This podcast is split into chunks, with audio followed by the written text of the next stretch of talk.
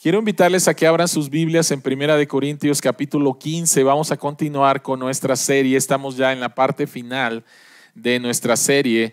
El libro de Primera de Corintios tiene 16 capítulos. El día de hoy es Primera de Corintios capítulo 15, versículos del 1 al 11. Primera de Corintios capítulo 15, versículos del 1 al 11. Este es el mensaje número 19 y se llama el Evangelio. Primera de Corintios capítulo 15 versículos del 1 al 11, el Evangelio. Esta es la palabra de Dios. Ahora, hermanos, quiero recordarles el Evangelio que les prediqué, el mismo que recibieron y en el cual se mantienen firmes Mediante este evangelio son salvos si se aferran a la palabra que les prediqué. De otro modo habrán creído en vano. Porque ante todo les transmití a ustedes lo que yo mismo recibí, que Cristo murió por nuestros pecados según las escrituras, que fue sepultado, que resucitó al tercer día según las escrituras, y que apareció a Cefas y luego a los doce. Después se apareció a más de 500 hermanos a la vez, la mayoría de los cuales vive todavía, aunque algunos han muerto. Luego se apareció a Jacobo, más tarde a todos los apóstoles y por último, como a uno nacido fuera de tiempo, se me apareció también a mí.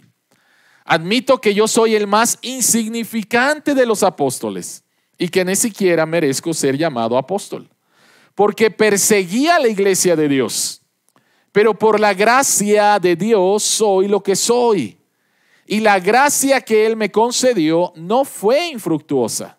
Al contrario, he trabajado con más tesón que todos ellos, aunque no yo, sino la gracia de Dios que está conmigo. En fin, ya sea que se trate de mí o de ellos, esto es lo que predicamos y esto es lo que ustedes han creído. Amén. Al abrir tu palabra, Señor, en el capítulo 15 de Corintios, queremos rogarte en el nombre de Jesús, abre nuestros ojos para ver las maravillas que hay en tu ley. Y que tu Espíritu Santo nos guíe a toda la verdad, la verdad del Evangelio, la aplique y seamos transformados. En tu santo nombre oramos. Amén. Amén. En un grupo como el que se encuentra aquí, una de las cosas que vamos a encontrar van a ser grandes diferencias. Diferencias con respecto a nuestro trasfondo de familia, diferencias con respecto a nacionalidades. Tenemos aquí mexicanos, colombianos, brasileños, ¿sí? Y no sé si haya por ahí alguien más. Diferencias con respecto a partidos políticos. Diferencias con respecto a equipos deportivos. Una de las cosas más comunes en un grupo como de este tamaño es que tenemos diferencias. Pero una de las cosas que todos tenemos en común, que todos tenemos en común, es la palabra fracaso. Es la palabra fracaso. Tú y yo hemos fracasado en diferentes momentos y en diferentes tiempos en nuestra vida. De hecho, fracasar forma parte de lo que significa el ser humano. Es algo normal del ser humano, no hay absolutamente nadie perfecto. Y cuando me refiero a fracaso, me refiero especialmente a las expectativas que tenías con respecto a ti mismo. Posiblemente son las que más duelen. Cosas que tú creías que ibas a hacer o cosas que tú creías que no ibas a hacer y has fracasado. Y también me refiero con respecto a fracaso, con respecto a cumplir las expectativas de Dios. Todos hemos fracasado. Absolutamente todos hemos fracasado. La pregunta es cómo manejas tu fracaso. Y tristemente y sorprendentemente, He escuchado a algunos, especialmente algunos deportistas y algunos artistas decir, en mi vocabulario no existe la palabra fracaso. Cuando han fracasado, ¿no? Pero según ellos, en su vocabulario no hay fracaso. Por lo tanto, nunca van a aprender. Nunca van a aprender porque para ellos no fue fracaso, ¿no? O le van a echar la culpa a otras personas. Pero ser humano es que vas a fracasar. Tarde o temprano vas a, fracasar. Y la pregunta es, ¿cómo manejas? ¿Cómo manejas tu fracaso? Este pasaje encontramos al apóstol Pablo hablándonos acerca de un grande fracaso en su vida. Un grande fracaso en su vida. Así que si tú has estado batallando por algunas cosas que has hecho en el pasado y te siguen afectando el día de hoy, si tú todavía tienes esqueletos en tu closet, si todavía te sientes paralizado por tus fracasos pasados, déjame decirte que estás en buena compañía. Estás en la compañía del apóstol Pablo. Y él nos va a hablar en este pasaje acerca de un fracaso terrible en su vida, pero sobre todo de la esperanza para enfrentar ese fracaso a través de lo que es el Evangelio. Un grande fracaso, no lo niega, no lo olvida, no lo oculta, no lo justifica, pero la esperanza que encuentra para enfrentar ese fracaso en lo que la Biblia llama el Evangelio. Así que la pregunta que queremos contestar en esta mañana es, ¿qué es el Evangelio? ¿Qué es el Evangelio? Y lo vamos a hacer a través de dos cosas en estos primeros 11 versículos de 1 de Corintios capítulo 15.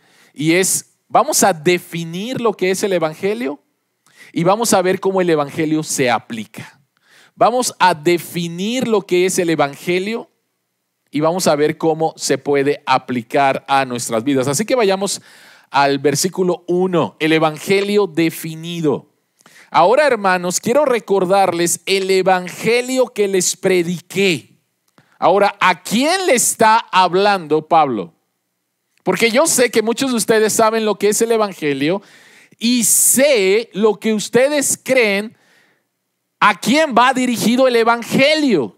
Ahora, Pablo le está escribiendo aquí a creyentes, no le está escribiendo a no creyentes. ¿Ok? Entonces, eso espero que en primer lugar ya empiece a llamarte la atención. Le está escribiendo a creyentes. Ahora, hermanos, quiero recordarles el Evangelio. Y la pregunta es, ¿por qué Pablo quiere recordarles el Evangelio? Leímos hace un momento Romanos capítulo 1 y el versículo 15 dice Pablo, quiero ir a ustedes, quiero ir a Roma y quiero predicarles el Evangelio. Pero también Pablo les está hablando a la iglesia. Entonces, yo sé que algunos de ustedes creen que el Evangelio solamente tiene que ver con los de afuera. Y nos debe de empezar a cambiar nuestra manera de pensar que Pablo dice el Evangelio para los de adentro, el Evangelio para los cristianos, el Evangelio para los evangélicos. ¿Sí? Nos tiene que llamar la atención eso. ¿Qué significa la palabra evangelio? La palabra evangelio literalmente, y muchos de ustedes lo saben, significa buenas noticias. Pero no cualquier buena noticia. Para mí una buena noticia es que gane Cruz Azul y pierda la América. Esas son excelentes noticias. Pero no estamos hablando de eso. ¿Sí? No estamos hablando de eso. La palabra evangelio no la inventaron los cristianos. La palabra evangelio era una palabra que se utilizaba en el tiempo del apóstol Pablo. Era una palabra normal. Ha llegado hasta nosotros un documento que se llama el Evangelio de Augusto César y no tiene nada que ver con la Biblia. ¿Sí? ¿Qué significa la palabra evangelio? Significan buenas noticias de un gran evento histórico, y aquí es el punto, que cambia la condición de los oyentes y requiere una respuesta. ¿Sí? El Evangelio de César Augusto, ¿quién es César Augusto? ¿Quién fue César Augusto? Fue un emperador romano, entonces nos va a dar noticias a todos los que somos ciudadanos romanos, y entonces esto nos va a cambiar la vida. ¿Sí?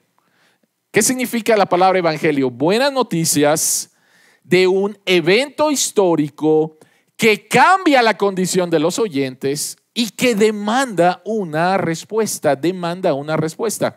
Por lo tanto, el Evangelio es la buena noticia de lo que Dios ha hecho para cumplir la salvación a través de Jesucristo en la historia.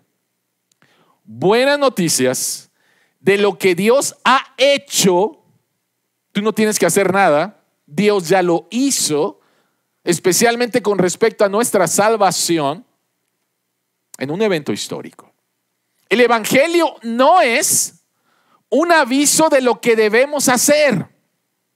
Todas las religiones te dicen, tienes que hacer esto, tienes que cumplir esto, tienes que portarte bien, tienes que hacer, hacer, hacer y hacer para alcanzar a tu Dios o a tus dioses. Todo se trata de ti. El Evangelio no es eso. El Evangelio se trata de lo que alguien ya hizo. Lo que Jesucristo ya hizo, hizo lo, que Jesús, lo que Dios ya ha hecho. No se trata de lo que tú tienes que hacer. Por lo tanto, son buenas noticias. Son excelentes noticias. Nosotros no ganamos esta salvación, nosotros solamente la aceptamos. Y lo interesante es que Pablo de los versículos 3 al 7 va a definir lo que es el Evangelio por medio de cuatro declaraciones. Pablo va a definir lo que es el Evangelio por medio de cuatro declaraciones. La primera de ellas, él dice, porque ante todo les transmití a ustedes lo que yo mismo recibí. No se lo inventó, lo recibió.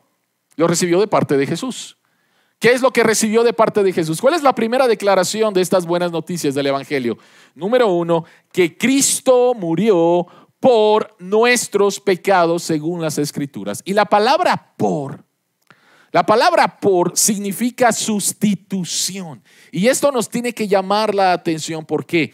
Porque mucha gente cree que la muerte de Jesucristo significa simplemente el modelo o el ejemplo de una vida de sacrificio. Me ha sorprendido escuchar a gente, especialmente cuando estamos en Semana Santa, y les pregunto, oiga, ¿usted por qué cree que Jesucristo murió? Y esta persona o varias personas me han dicho, murió como un ejemplo. Jesucristo murió como el modelo de una vida de sacrificio. Eso no es cierto. Eso no es cierto.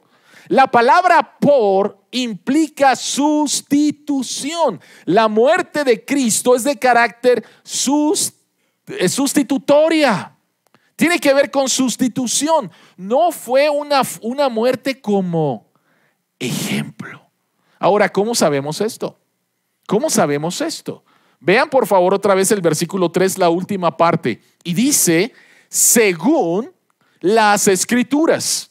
Jesucristo murió de forma sustitutoria según las escrituras. Ahora, ¿a qué se refiere Pablo con esto? En el momento en que Pablo está escribiendo esto, no se había concluido el Nuevo Testamento. Había cartas circulando por diferentes iglesias, pero no se había concluido. Entonces, ¿a qué escritura se refiere Pablo? Jesucristo nos da la respuesta. Lucas capítulo 24, versículo 44, Jesucristo ha resucitado. Hay dos de sus discípulos bastante desanimados el domingo de resurrección, no saben que Jesucristo resucitó y están regresando a su tierra. ¿Por qué? Pues porque ya se murió Jesús, ¿no? Y están caminando hacia Emaús, Jesucristo se une a ellos, ellos no lo reconocen. Y le, y le, hablan acerca de su decepción. Nosotros creíamos que Jesucristo, Él iba a ser el mero mero, ¿no? Y Jesucristo les dice en el versículo 44, cuando todavía yo estaba con ustedes, les decía que tenía que cumplirse todo lo que está escrito acerca de mí en la ley de Moisés en los profetas y en los salmos. Moisés, profetas y salmos es una forma en la cual los judíos se referían a todo el Antiguo Testamento, a todas las escrituras del Antiguo Testamento. Entonces, Jesucristo les está diciendo a estos discípulos decepcionados, todo el Antiguo Testamento habla de mí. Por lo tanto, ¿en dónde encontramos en el Antiguo Testamento la muerte sustitutoria de Cristo y no simplemente como un modelo o un ejemplo de una vida de sacrificio. ¿En dónde lo encontramos? Bueno, entre muchas escrituras, Isaías capítulo 53. Vean por favor.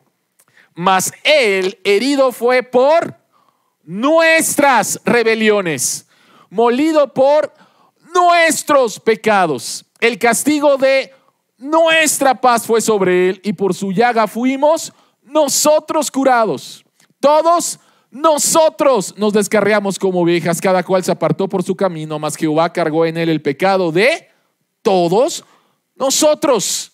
Angustiado él y afligido, no abrió su boca, como cordero fue llevado al matadero, apuntando acerca del sacrificio, y como oveja delante de sus trasquiladores, enmudeció y no abrió su boca. Con todo eso, Jehová quiso quebrantarlo, sujetándolo a padecimiento. Versículo 12, la última parte.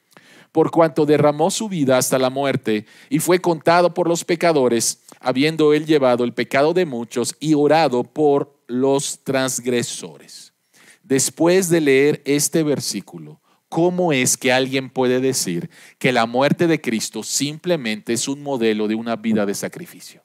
No puedes decir eso. No puedes decir eso. Está muy claro que la muerte de Jesucristo tiene que ver con sustitución. Él por nosotros. Él por nosotros. Ahora, ¿por qué esto es importante? ¿Por qué esto es importante?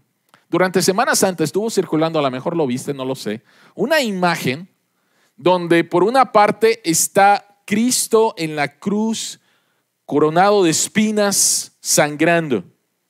Y por el otro lado está un hombre jalándose los pelos en desesperación. Y la leyenda abajo era, ¿de qué te quejas? Cristo en la cruz sufriendo y tú tienes un problema económico, tienes un problema con tu esposa, tienes un problema con tus hijos, tienes un problema. ¿De qué te quejas? Eso está bien mal. Está bien mal. El mensaje es completamente equivocado. El mensaje es, ve la muerte de Cristo y todo lo que sufrió. ¿Por qué te quejas? Eso está mal. Eso no es cierto, eso es una equivocación. Eso es tomar la muerte de Cristo como un ejemplo. Cristo no murió para que tú no te quejaras. Cristo murió porque tú te quejas. Tú y yo nos quejamos. Cristo murió por nuestros pecados. La escritura dice en Romanos capítulo 6, versículo 23, porque la paga del pecado es la muerte.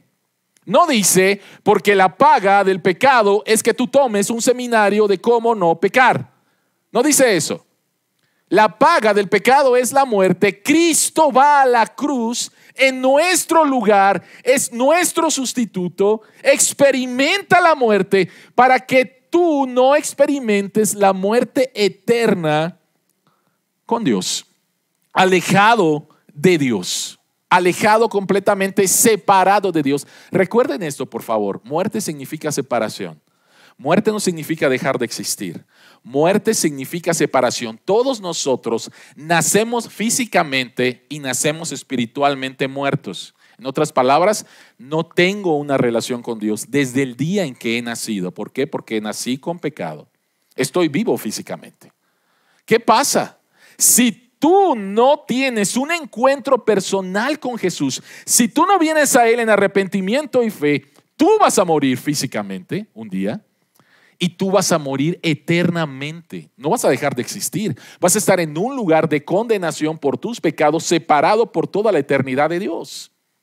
Entonces la paga del pecado es muerte, pero esa paga yo no la pagué, Cristo la pagó. Él es mi sustituto. Entonces la primera declaración ¿Qué hace Pablo para definir lo que es el Evangelio? Es, Él murió. Y su muerte es de carácter sustitutorio, no como un ejemplo. No como un ejemplo. Es de carácter sustitutorio. Esa es la primera declaración. La segunda declaración que encontramos ahí en el versículo 4, la primera parte, es, fue sepultado.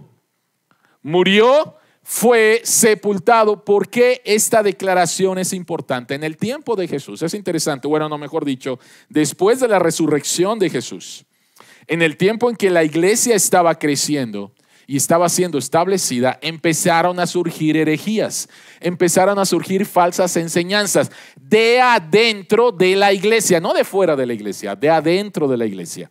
Y una de estas falsas enseñanzas, y la encontramos en Primera de Juan en diferentes versículos, es que Jesucristo realmente no fue un ser humano.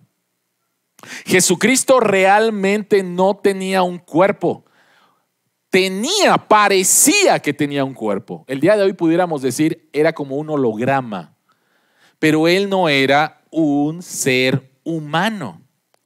Pero cuando Pablo dice que él muere y fue sepultado, Pablo está apuntando a la humanidad de Jesús.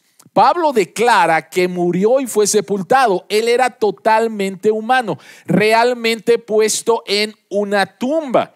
Si Jesucristo no es humano, si solo parecía que era humano, no hay perdón de pecados.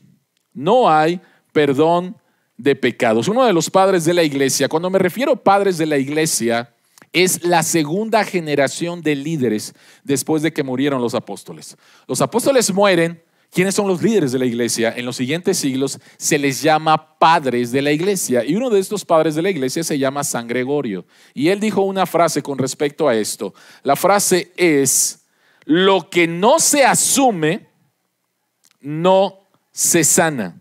En otras palabras, si Jesucristo no es humano, Él no asumió verdaderamente nuestra naturaleza, Él no puede hacer absolutamente nada por nosotros. Absolutamente nada por nosotros. Él no es salvador, Él no es intercesor, Él no, él no sirve. Si Jesucristo no fue un ser humano, Él no sirve para nada.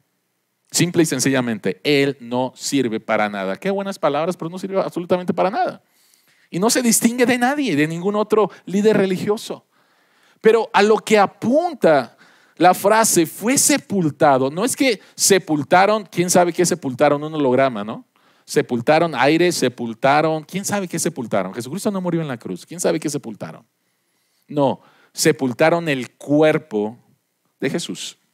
Y el cuerpo de Jesús estuvo ahí durante tres días. Él es 100% hombre. Él es 100% hombre. Por lo tanto, Hebreos capítulo 4, versículo 15 tiene mucho sentido. Tiene muchísimo sentido. Dice, porque no tenemos un sumo sacerdote incapaz de compadecerse de nuestras debilidades, sino uno que ha sido tentado en todo de la misma manera que nosotros, aunque sin pecado. Déjame preguntarte algo. Cuando tú has, estás sufriendo, estás pasando por una situación muy, muy difícil en tu vida, ¿a quién te acercarías y a quién no te acercarías? Te acercarías con alguien que pueda entenderte, con alguien que ha pasado por lo mismo que tú, por alguien que te puede decir, entiendo lo que estás sufriendo, entiendo lo que estás viviendo, lo entiendo. Y una de las bendiciones de saber que Jesucristo fue 100% hombre es que Él entiende, Él entiende. Él bajó a esta tierra y vivió y tenía unos padres adolescentes. Él vivió en esta tierra en una nación ocupada. Él nació y vivió con unos padres que no tenían las mejores condiciones económicas. Él tuvo hermanos y debió de haber entendido lo que significa vivir con diferentes clases de hermanos. Él experimentó la muerte de su padre terrenal, de José. Él experimentó la incomprensión por parte de su familia, que dijeron, este está loco, ¿qué le pasó? 30 años, quién sabe, la crisis. Está loco este hombre. Él experimentó el abandono de sus amigos. Y lo más difícil, él experimentó el abandono de su padre en la tierra. Él entiende, él entiende, él entiende. No hay absolutamente nada que tú hayas vivido o, o vas a vivir que tú vayas a Jesús y Jesucristo se quede con una cara de what? ¿De qué me hablas? No, eso no lo viví, se me olvidó vivir eso en la tierra. No. Jesucristo, siendo 100% hombre, te entiende. A quien tú no te acercarías en una situación de dolor y de sufrimiento, es alguien que te va a juzgar. Alguien que te va simplemente a decir, ¿por qué no haces lo que haces? ¿Por qué, ¿Por qué haces esto? ¿Por qué no hiciste eso? Ah, ya ves, yo te lo había dicho, yo sabía que ibas a hacer. ¿Sabes qué? No quiero escucharte. Yo no me acerco a esa persona, pero sí me acerco a este sumo sacerdote que es capaz, capaz de compadecerse de mi debilidad. Él sabe que soy débil. Y cuando me acerco a Él no encuentro un reproche, encuentro compasión. Por lo tanto, El siguiente versículo dice, así que acerquémonos con confianza al trono de la gracia para recibir misericordia y hallar la gracia que nos ayude en ese momento. El saber que Jesucristo 100% humano, en lugar de alejarme de Él, yo voy corriendo a Él. Voy corriendo a Él con confianza porque Él sabe cuán débil soy. Él sabe la tentación que estoy sufriendo, a la que me estoy enfrentando. Y Él me va a dar, me puede dar la gracia para eso. ¿Cuál es la segunda declaración? La segunda declaración tiene que ver con que fue sepultado, que apunta a que Jesucristo es 100% hombre. La tercera declaración, en la definición de lo que es el Evangelio, el apóstol Pablo dice que fue levantado, que resucitó al tercer día según las escrituras. Y otra vez volvemos a esta, frase, según las escrituras, en donde encontramos en el Antiguo Testamento referencias a la resurrección de Jesús. ¿En dónde? En los salmos, en los profetas, encontramos el profeta Jonás y Jesucristo toma la historia del profeta Jonás y dice, así como el profeta estuvo tres días en el vientre del pez, así el Hijo del Hombre. Encontramos una referencia en el libro de Oseas, hablando acerca del pueblo de Israel, hablando acerca otra vez de sus sufrimientos, y Dios dice, en tres días los levantaré. Y encontramos en los evangelios a Jesucristo resucitando a diferentes personas, el hijo de la viuda de Naim, y posiblemente lo más notable es Lázaro. Todas las personas que Jesucristo resucitó volvieron a morir. Todas las personas que Jesucristo resucitó volvieron a morir. De hecho, el día de la muerte de Jesús, la escritura nos dice que algunos sepulcros se abrieron y personas resucitaron, pero volvieron a morir. La resurrección de Jesucristo es diferente a todas estas, en que cuando Jesucristo resucita de entre los muertos al tercer día, la muerte y la corrupción no puede volver a tomar, no puede volver a tocarlo, no puede volver a tomar su cuerpo. Y por favor, si no lo sabes, escucha esto. La resurrección de Jesús es el fundamento de la fe cristiana. Si no hay resurrección, estamos perdiendo el tiempo. La resurrección de Jesús es el fundamento de la fe cristiana. La cuarta declaración, y apareció. La cuarta declaración es y apareció. Y que se apareció a Cefas, Cefas es Pedro, y luego a los doce Después apareció a más de 500 hermanos a la vez, la mayoría de los cuales vive todavía, aunque algunos han muerto. Luego se apareció a Jacobo, más tarde a todos los apóstoles. Pregunta, ¿por qué Pablo da estos detalles sobre las apariciones de Jesús? ¿Por qué Pablo da estos detalles sobre las apariciones de Jesús? ¿Por qué? ¿Por qué? Porque la fe cristiana está fundada en un evento histórico objetivo. En un evento histórico objetivo. ¿Conoces algo acerca de la iglesia de Jesucristo de los santos de los últimos días, los mormones? ¿Conoces algo? Bueno, José Smith, un americano, dice que eh, andaba por ahí, por el bosque de Nueva York, y que de repente se le apareció un ángel, el ángel Moroni, y le reveló unas tablas de oro escrito en Egipto, egipcio reformado, ¿no? Y de ahí entonces viene un montonal de todas las enseñanzas. Entonces este hombre dice que se le apareció, pero a nadie más se le apareció Moroni, solamente a él, ¿no? Solamente a él. Y nadie más vio las, las nadie más vio esas tablas de oro escrito en egipcio reformado, solamente él si solamente Jesucristo se le hubiera aparecido a un solo hombre, entonces estaríamos basando nuestra fe en la visión subjetiva de un solo hombre. Oye, pues a lo mejor este hombre comió unos chilaquiles que estaban medio mal y tuvo medio sueños en la noche y tuvo visiones y se le apareció Jesús, ¿no? Una visión subjetiva de un hombre, como lo que dice José Smith. Pero Pablo hace este énfasis con respecto a las apariciones de Jesús, que dice que en un momento Jesucristo se apareció a más de 500 personas. Tú puedes tener una alucinación. Pero 500 personas no pueden tener la misma alucinación. Pueden todos estar alucinados, ¿no? Pero no lo mismo. Y Pablo dice, tú puedes ir a verificar esto que te estoy diciendo porque algunos de ellos viven todavía. En otras palabras, la fe cristiana, el evento histórico de la resurrección de Jesús es comprobable. Es comprobable. No es simplemente una bonita idea de alguien que se le ocurrió empezar una religión, no.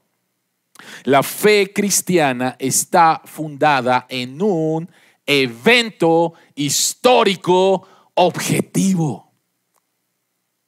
Así que no se trata de mi verdad, tu verdad, lo que tú crees, lo que yo creo, no.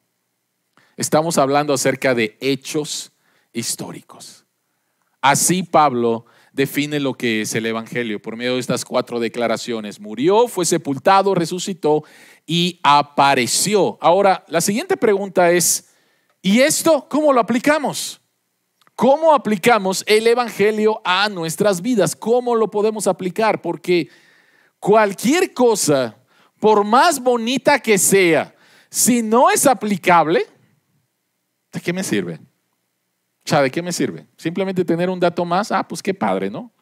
No, el Evangelio lo podemos aplicar, lo podemos aplicar. El Evangelio son buenas noticias para los que están allá afuera.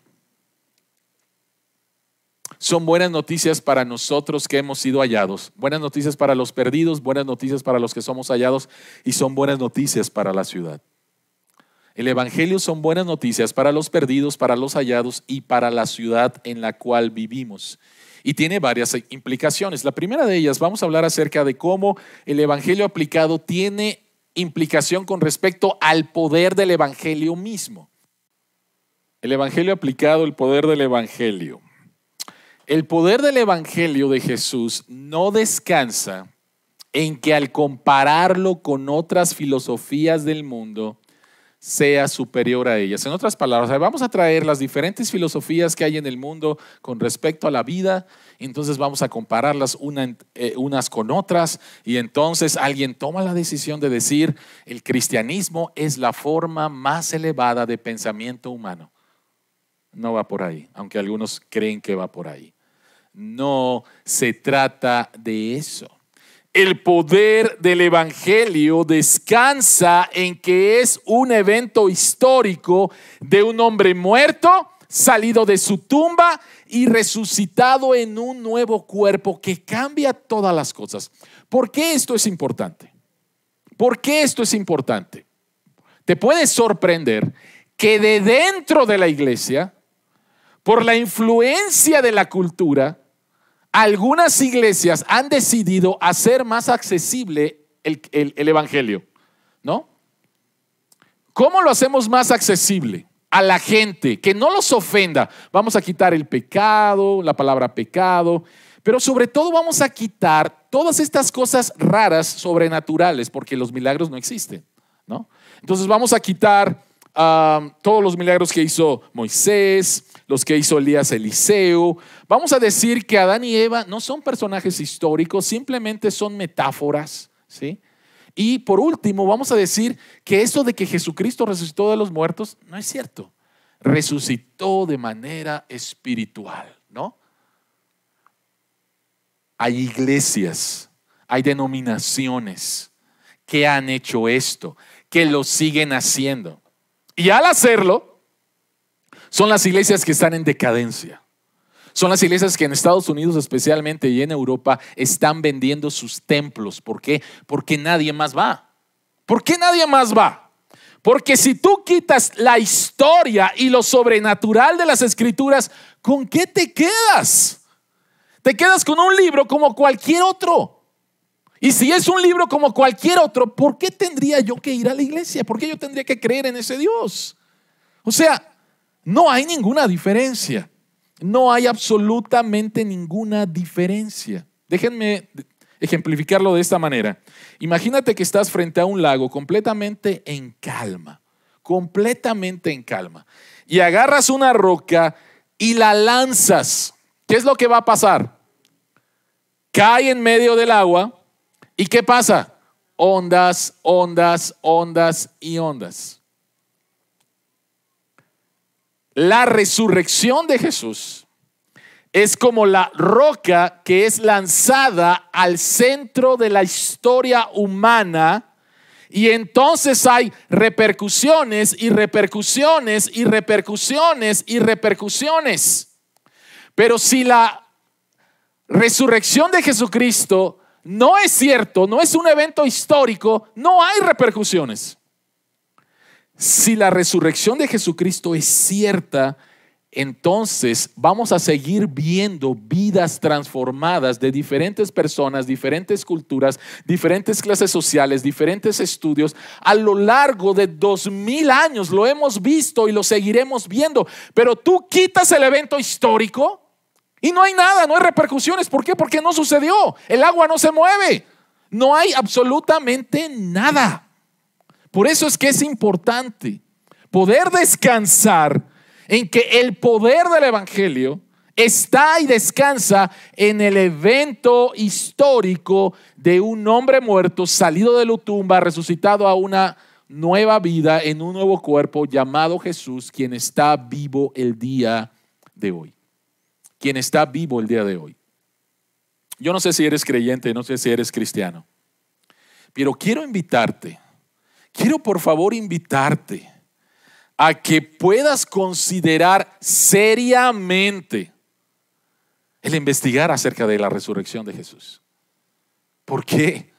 Porque si Jesucristo resucitó de los muertos, entonces eso cambia todo. Cambia absolutamente todo. Si Jesucristo no resucitó de los muertos, como lo va a decir más adelante Pablo, dice, nosotros somos los más tontos del mundo. Y no cambia absolutamente nada. Estás en tus pecados todavía. No sabes de qué es la vida, no sabes absolutamente nada. Somos un accidente, realmente no vale la pena. La vida es un, la vida es, eh, eh, eh, es, es una incongruencia, es un, es un absurdo.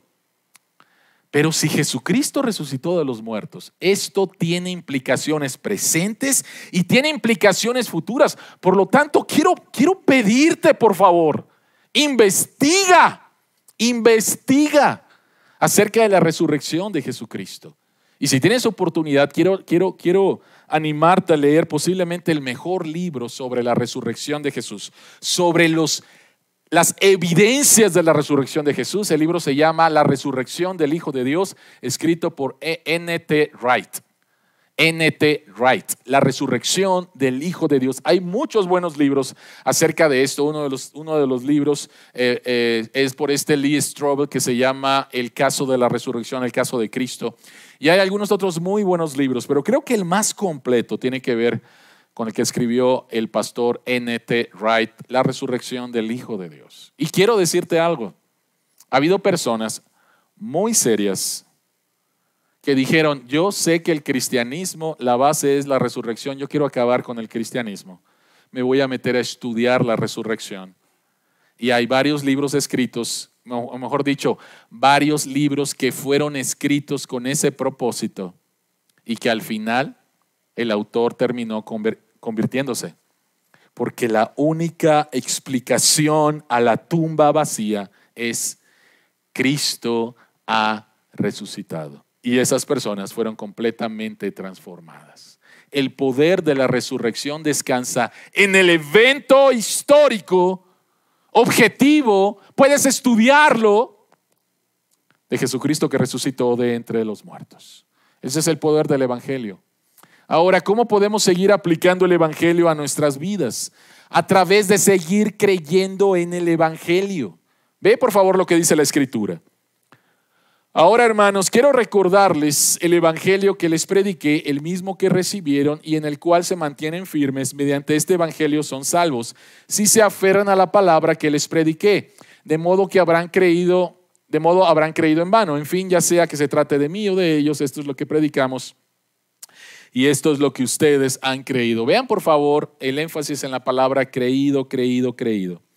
Los corintios, al igual que muchos de nosotros, hubo un momento en el cual no creíamos. De repente alguien nos comparte el Evangelio, escuchamos las buenas noticias de que Jesucristo murió, fue sepultado, resucitó y apareció.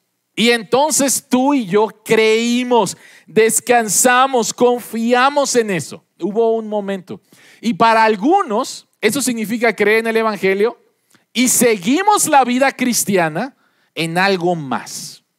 Porque el Evangelio es lo básico, es para los no creyentes, ya creyeron en el Evangelio y nosotros seguimos, quién sabe, creyendo qué cosas.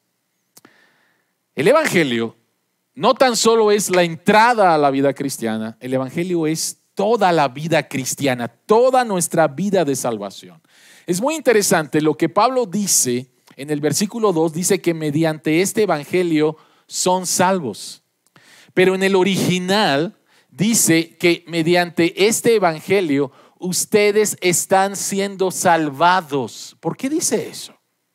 ¿Por qué dice que están siendo salvados? ¿Qué acaso la Biblia no enseña seguridad de salvación? Sí, la Biblia enseña seguridad de salvación. En el momento en el cual tú te arrepientes de tus pecados y confías en Jesucristo como tu Señor y Salvador, en ese momento tú eres perdonado, tus pecados son perdonados, tienes la vida eterna, eres declarado hijo de Dios, el Espíritu Santo viene a habitar dentro de ti. Eso sucede una sola vez y para siempre. Pero ese es el inicio de la vida cristiana o ese es el inicio de la salvación. Cuando la Biblia habla acerca de la salvación, la Biblia nos enseña que hemos sido salvados, tiempo pasado, que estamos siendo salvados, tiempo presente, santificación, y que seremos salvados futuro, hablando acerca de la, ah, de la consumación, donde ya no vamos a tener problemas con el pecado ni la muerte. Sin embargo, muchas personas en su relación con Dios, en su relación con Dios, se olvidan del Evangelio y empiezan a vivir mediante sus obras, mediante sus esfuerzos, pensando que de esa manera van a agradar a Dios. Y esta es una grande equivocación. Y después cuando no están bien, pueden tener problemas con su seguridad de salvación. Tu seguridad de salvación no está ligada a tu experiencia de conversión por más maravillosa que haya sido tu experiencia de conversión. Tu seguridad de salvación está ligada a un evento histórico, la muerte y la resurrección de Jesucristo. Y todos los beneficios pasados y presentes y futuros que Jesús ganó por ti en la cruz. Todas las bendiciones que tú recibes siendo un hijo de Dios no es porque te portaste bien, no es porque leíste la Biblia toda la semana, no es porque te aprendiste el Salmo 119, no es porque ayudaste a cruzar a una, a una abuelita la calle, no es por eso. Todos los beneficios que tú recibes siendo, el hijo de, siendo un hijo de Dios, Cristo los ganó por ti a través de su vida perfecta y su muerte en la cruz. Tu seguridad de salvación no está ligada a cuán perfectamente estás viviendo. Porque aun cuando tú puedas ser el mejor cristiano del mundo, tú todavía pecas, yo todavía peco. Por lo tanto, mi seguridad de salvación no puede estar ligada a mi calidad en mi vida cristiana. Mi seguridad de salvación está ligada al perfecto desempeño de Cristo a mi favor. Su vida fue perfecta, su vida se me acredita. ¿Recuerdan ese pasaje 2 de Corintios 5, 21? Al que no conoció pecado, por nosotros lo hizo pecado. En otras palabras, mis pecados le fueron acreditados a Jesús y el texto termina diciendo, para que su justicia se nos imputara a nosotros. En otras palabras, la vida perfecta de Jesús se me acredita a mí. Por lo tanto, mi seguridad ante Dios no depende de mi calidad de vida cristiana, depende de la calidad de la vida de Cristo, la cual fue perfecta y la cual se me acredita. Y por lo tanto, puedo descansar en mi vida cristiana y mi motivo para obedecer a Dios cambia. El Evangelio trae salvación, confort, seguridad, aceptación y una nueva identidad que nadie puede quitarte. Leslie New Begin, Begin escribió lo siguiente, el Evangelio nos enseña que somos más pecadores de lo que pensábamos y al mismo tiempo, porque hemos creído en Cristo, somos más amados de lo que te puedes imaginar. Soy más pecador de lo que me creo.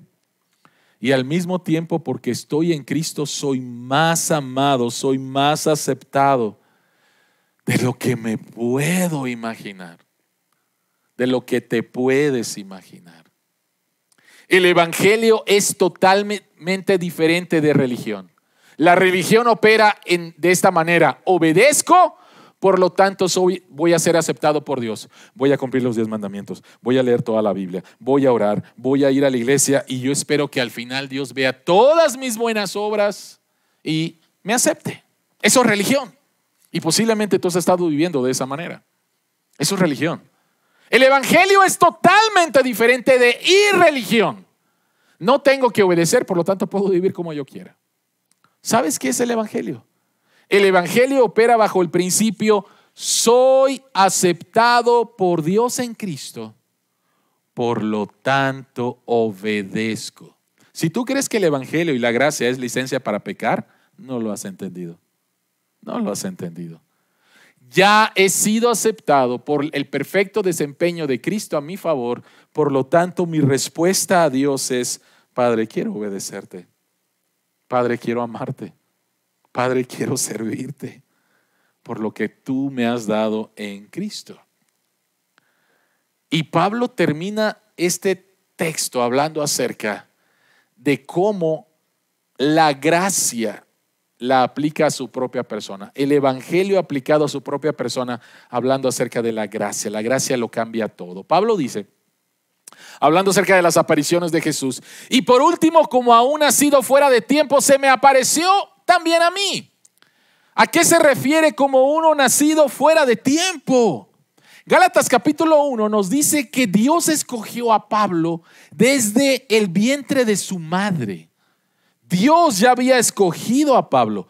Pero tú recuerdas qué es lo que hacía Pablo? ¿Cuál era la profesión de Pablo antes de hacerse cristiano? La profesión de Pablo antes de hacerse cristiano, Pablo estaba en el negocio de cazar cristianos al matarlos o ponerlos en prisión. Pablo se dedicó a cazar cristianos.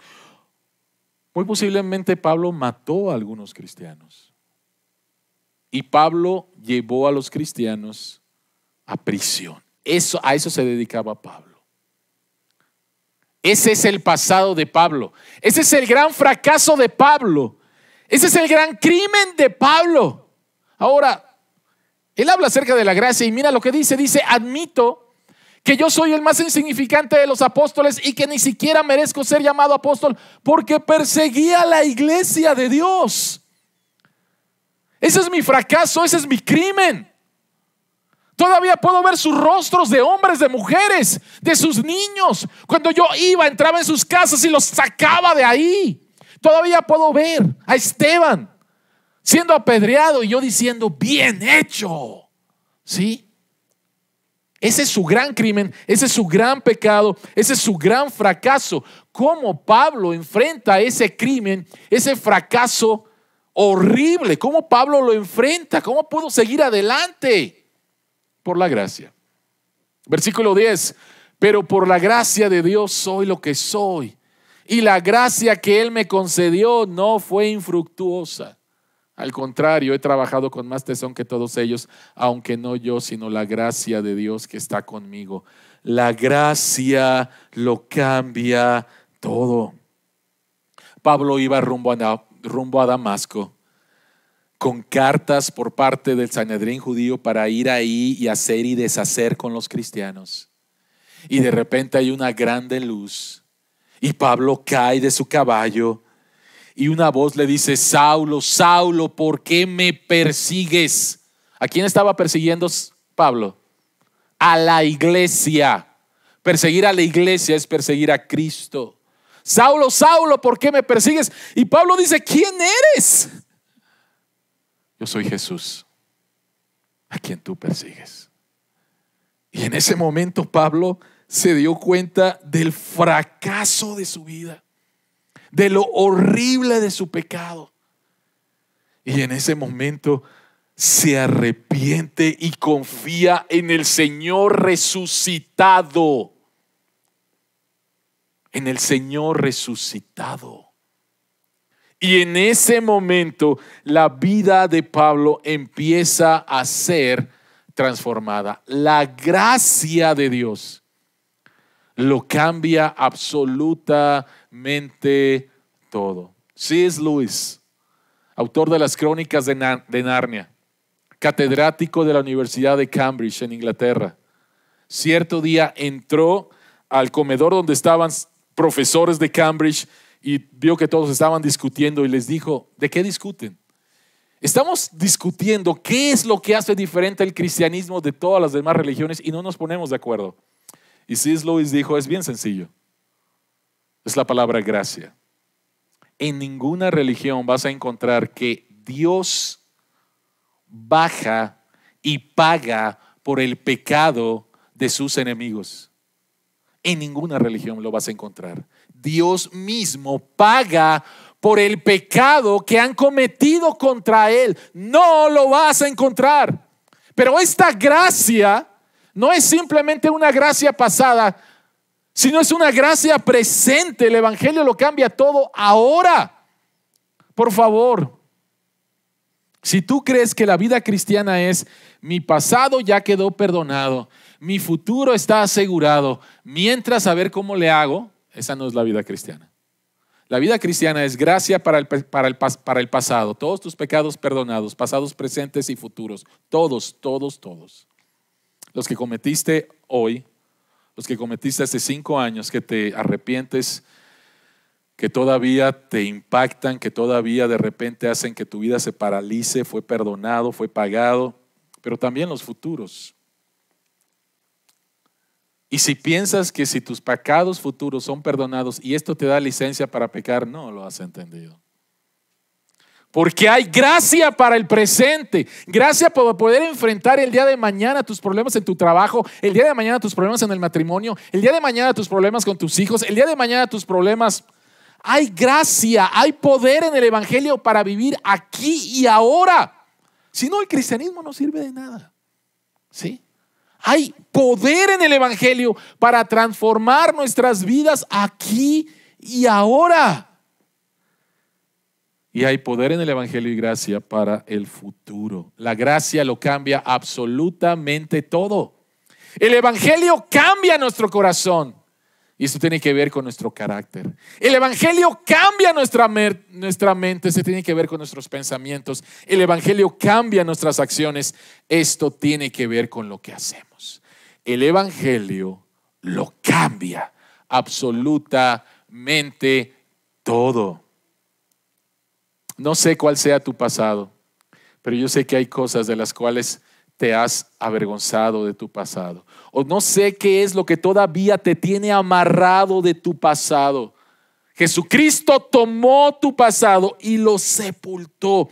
Y Jesucristo resucitó. Y ahora entonces tú y yo podemos vivir una nueva vida con base a la vida de Jesucristo, porque Él vive dentro de nosotros y hemos confiado. Amén.